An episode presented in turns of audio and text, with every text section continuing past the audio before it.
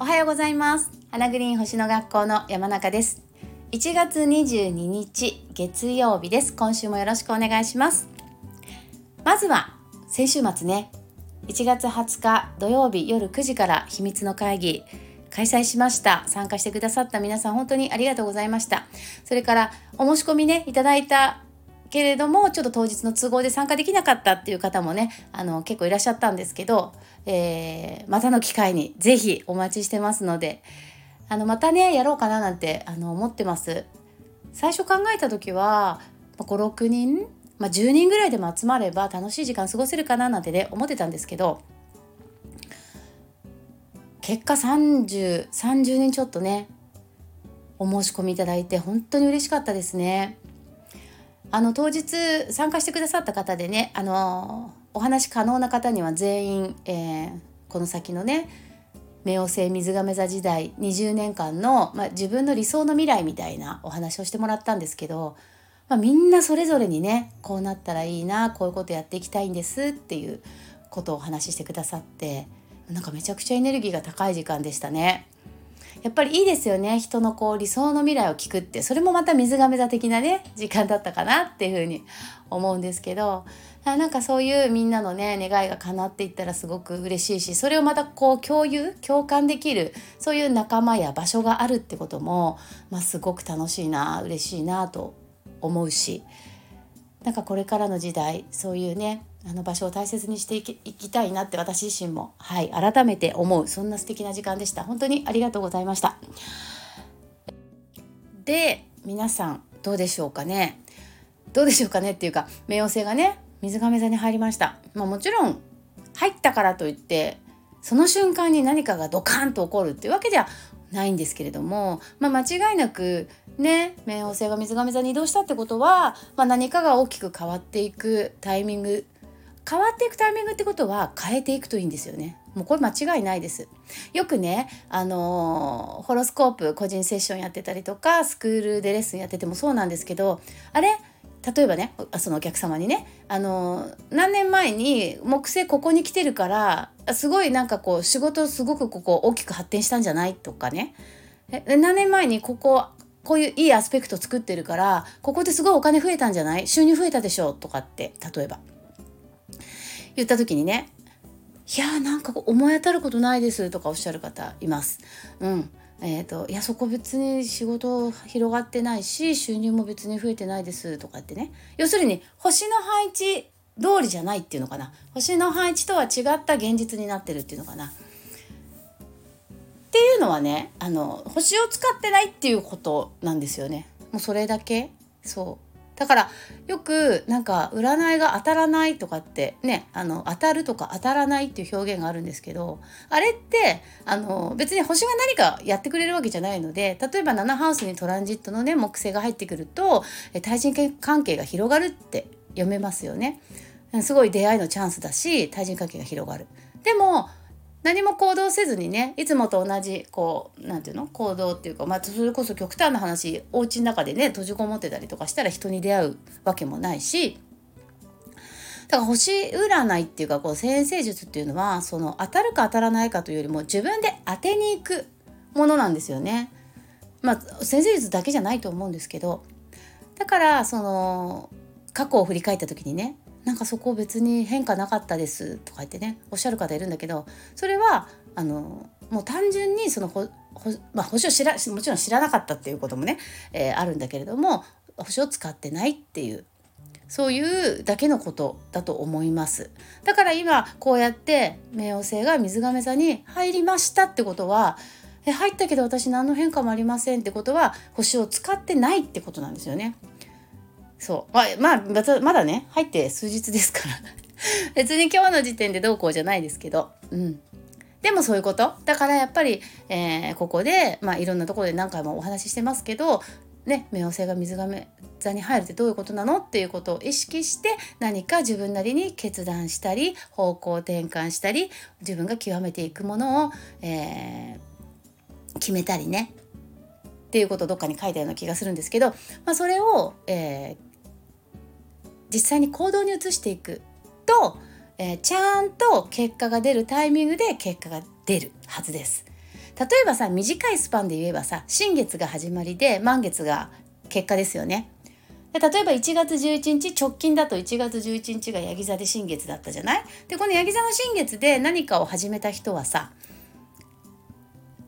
来週？違うよ。今週か。26日のさ獅子座の満月で何かしらの結果や収穫があるはずなんですよね。でも1月11日に何も始めていなければ26日の満月で収穫はないってことになるわけですよ。だから、えー、満月は収穫ね結果成果が出るタイミングだから26日が楽しみだわっていうのは始めるべきタイミングにちゃんと始めてる人はすごい楽しみですよね満月が来るのが。だから時間ってやっぱりさこう全てはつながってるっていう感じがあって、まあ、いつから始めてもいいんですけどいつから星の流れに乗ってもいいんですけどね どっから乗っても大丈夫。だけどやっぱりやるべきタイミングでやるべき行動を起こす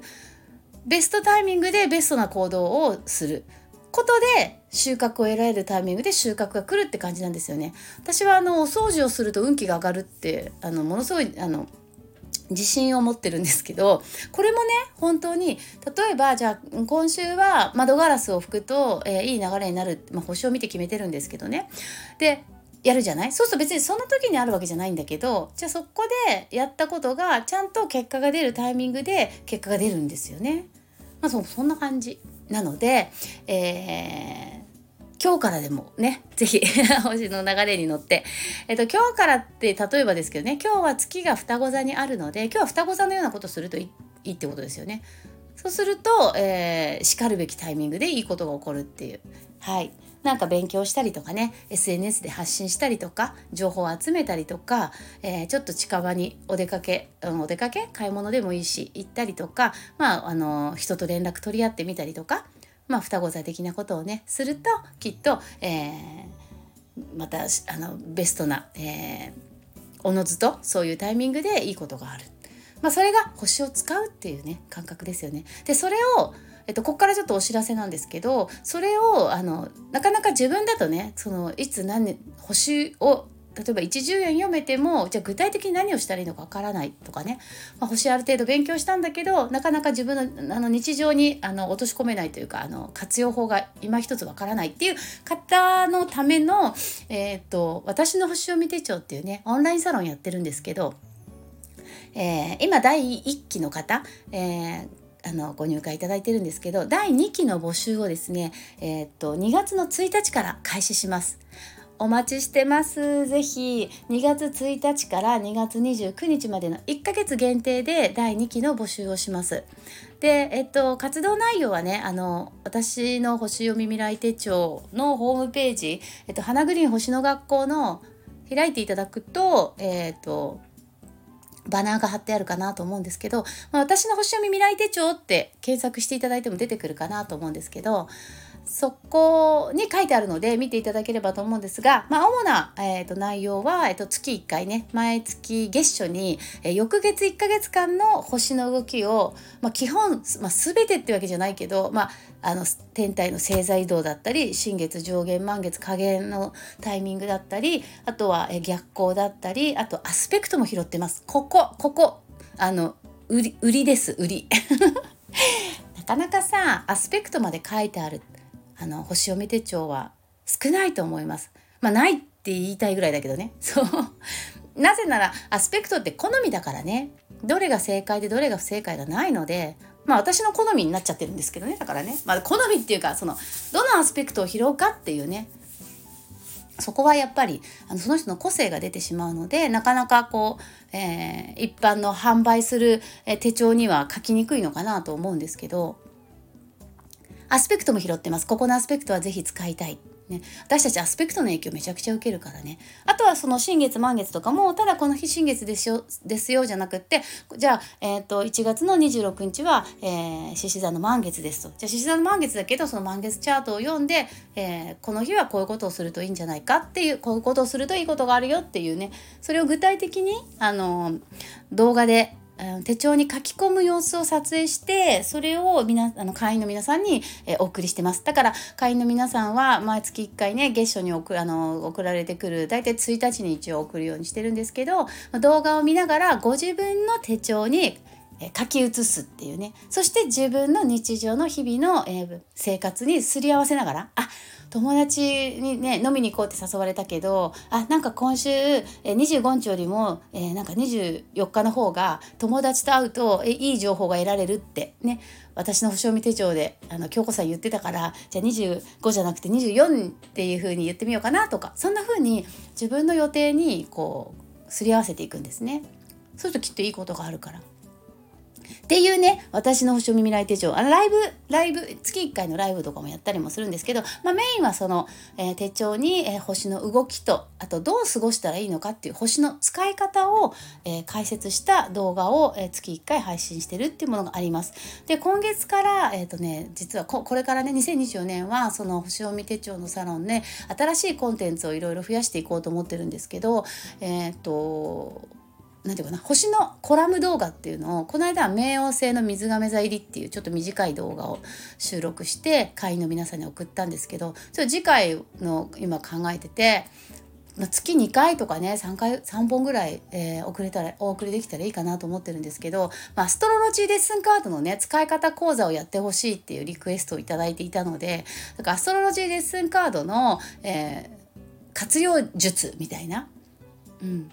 アストロジーレッスンカードこういう風に並べると出生図が簡単に読めるよとかアストロジーレッスンカードこんな使い方も楽しいよとかね。なんかあのレッスンカードの活用、うん、楽しみ方？のなんかこう短い動画を作って皆さんにお送りしようかななんて思ってます。まあそんな感じで星に関するねコラムというかちょっとしたあの短い動画を、えー、星読み未来手帳をさらにフル活用していただける ようなねはいそんな皆さんにお役に立てるような動画を、え、これからたくさん貯めていきたいなと思ったりもしています。はいということで、えっと、2月の1日から2月29日まで第2期の募集をしますので、え、ご興味のある方是非お待ちしております。おりますで月会費なんですけど、えっと、募集ごとに、えー、月会費は値上がりしていきますので、えっと、理由はですね内容を充実させていくからです。はい。で、やっぱり最初の方頃に第1期の方ね、そうなんですけど、やっぱ最初にお申し込みしてくださるってすごくあの私からしたら本当にあの嬉しいしありがたいし何て言うのかなほら最初ってほら私も初めてのこといろいろやるから、まあ、そんなねそんな私にっていうかそんなあのオンラインサロンにやっぱ入ってくださるってその感謝の気持ちもすごくあるしだから、えーと、第1期よりも第2期の方の方がちょっと、えー、金額が高くて第2期よりも第3期がまたね値段が高くてっていうふうにあのもちろん、えっと、エンドレスで上げるわけじゃないけどまあうんあのある程度金額を上げていきたいなと思ってますので、えっと、もし興味がねあの持ってくださる方いらっしゃったらお早めにご入会されるのがお得ですので、えっと2月1日から2月29日までまたブログ等でもお知らせさせていただきますけど、えっと、ここ月会費2400円と思ってますね。だからまだまだ上がりますから ここから。で次がですね、えー、と4月1日から4月30日と第3期を募集する予定なんですけどここでは3000円ぐらいにしようかなと思ってます。で第3期の時は、えー、と実はですね、えー、と私の星読み未来手帳とあともう一つ私あの DMM で今お掃除先生術サロンっていうのをやってるんですけどその DMM のお掃除先生術サロンを4月末で終わりにしようと思っていて、えー、5月からはこの私の星読み未来手帳と合併した形で新しいサロンとして。まあ私の星読み未来手帳の内容はこれまで通りなんですけど、まあ、むしろバージョンアップしていくんですけどそこにお掃除お掃除先生術が加わるという形で5月からスタートします。だから4月1日からの募集は、えー、まあ新しいねあのサロンでの募集ということになるので合併後の内容の募集ということなのでちょっと3,000円ぐらいって今はい考えてますのではい。というような、えー、ちょっとここからもう2月まであとね10日ぐらいしかないのでえっとこれからねあの私の星見未来手帳の募集第2期の募集のお知らせもどんどんしていこうかなと思っています。はいじゃあマナカードやります。えー、っと今日は何が出るかな？ね。1月22日早いな。もうあと10日で。2月じゃん。はいじゃん